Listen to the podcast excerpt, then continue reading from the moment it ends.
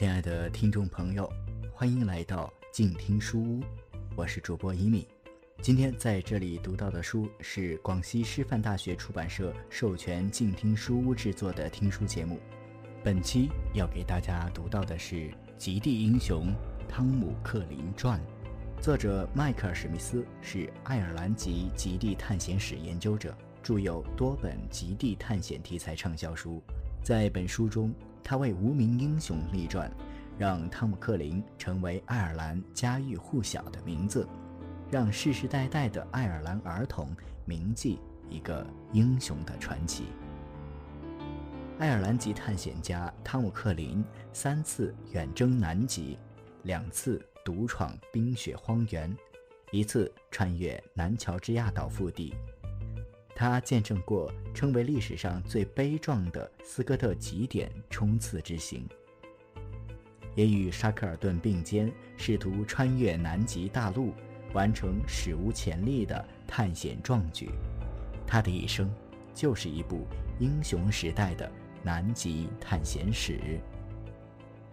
本书首次完整呈现了汤姆·克林一生的南极之旅，以航海日志。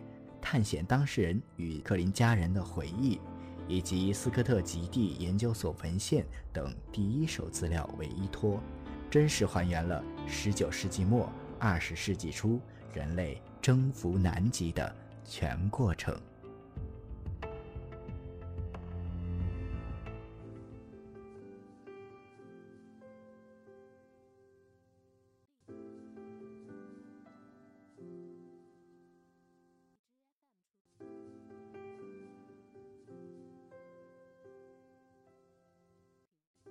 第二天早晨，一切照旧。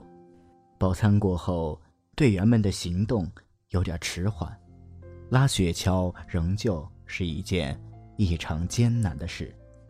斯科特和泰迪·埃文斯之间的矛盾也在逐渐升级。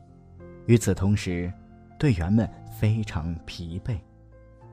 泰迪·埃文斯和拉什利尤其如此，因为。他们已经拖拉着雪橇穿过了大冰障，攀上了贝德摩冰河，走过了七百英里的路程。克林所在的小组常常落后于斯科特小组，部分原因在于他们的滑板不够好，但主要原因还是泰迪·埃文斯和拉什利已经疲惫不堪了。泰迪·埃文斯可能当众指责过医生威尔逊。他说：“一个受过训练、能熟练地观察别人健康情况的人，应该能判断出别人哪里有问题。”元旦前夕，斯科特做了一个令人震惊的决定：他要求埃文斯、鲍尔斯和拉什利·克林放弃他的雪橇，而他自己的队伍将。继续保留着。斯科特并未对此做过解释。事后看来，他当时的意图非常明显。事实上，他当时正在思考去往极点的人选。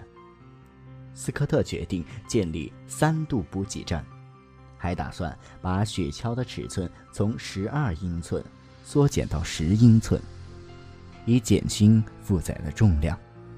虽然这只是一件小事，却具有重大的意义。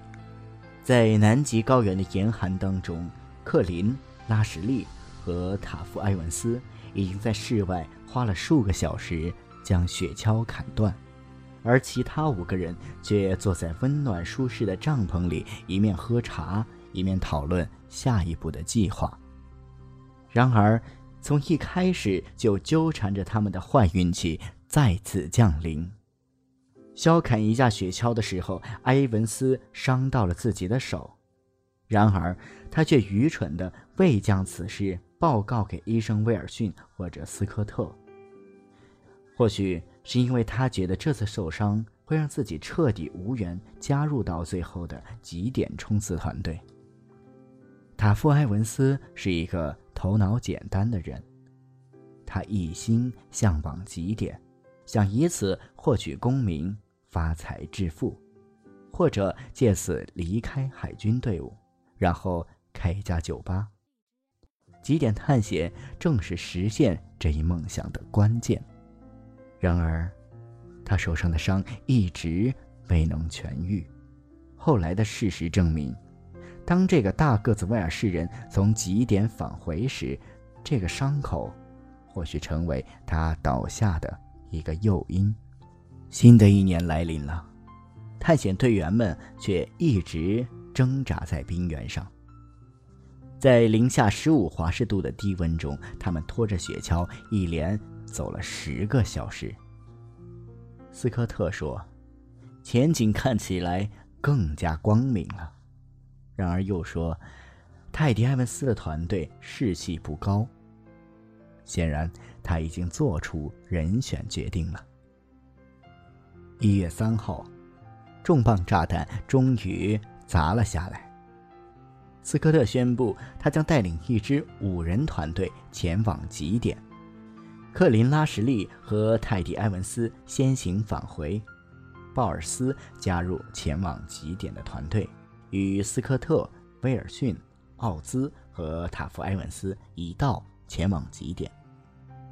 这意味着他们还得走上一百五十英里。一直追随斯科特与其并肩战斗十年之久的克林极为震惊，而且，最让人恼火的是，斯科特并不打算坦率地面对他，向他解释落选的原因。关于克林如何得知自己命运一事的说法，这里有两种稍有出入的版本，而这两个版本都是出自格林之手。与克林交流过之后，他写下了这段插曲。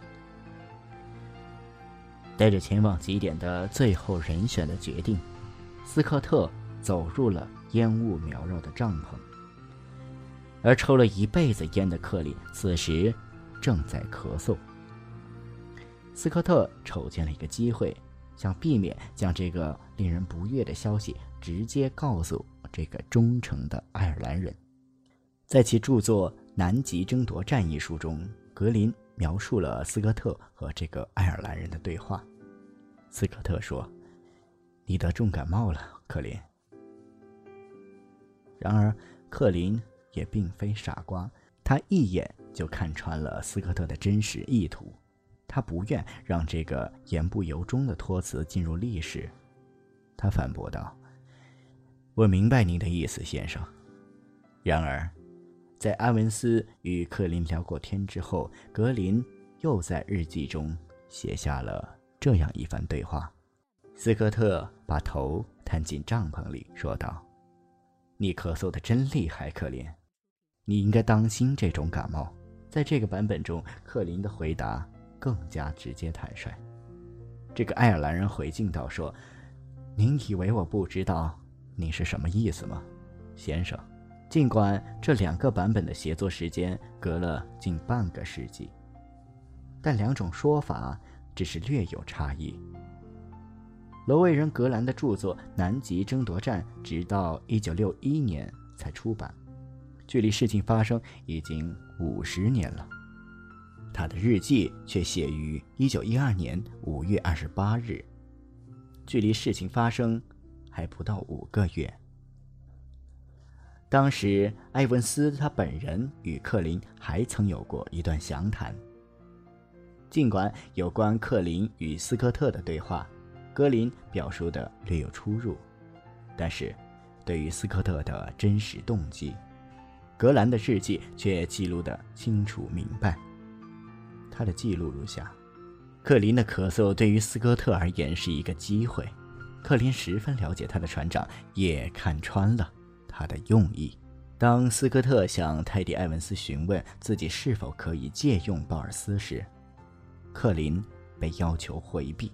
经过长时间的拖拉雪橇，泰迪·埃文斯此刻已经非常疲惫。当得知自己被排除在最后的探险队伍之外时，他感到深深的失望。泰迪·埃文斯在自己的书中对此倒是一笔带过，好似自己早有预料。在《与斯科特南行》一书中，他写道：“我当时确实失望，但是不至于难以承受。也许鲍尔斯的描述更加准确。他观察到泰迪·埃文斯心痛的像被针扎了一样，因为泰迪·埃文斯满以为自己会被选入最后的团队。交接仪式上，泰迪·埃文斯送给鲍尔斯一面丝绸做的小旗，这是他的妻子嘱咐他插在几点之上的。或许，斯科特曾经对自己的这个决定有过不安，但是他并没有在日记中。留下任何明确的记录，只是简单的记下：昨夜，我决定重新组织队伍。今晨，我下令泰迪·埃文斯、拉什利和克林返回大本营。他们多少有些失望，但也都服从了命令。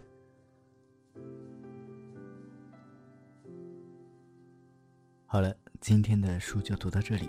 欢迎继续关注静听书，聆听接下来的内容。我们下期再会。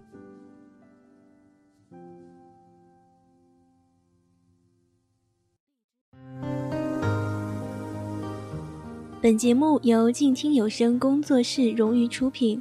安静聆听，让心宁静。静听有声，聆听内心的声音。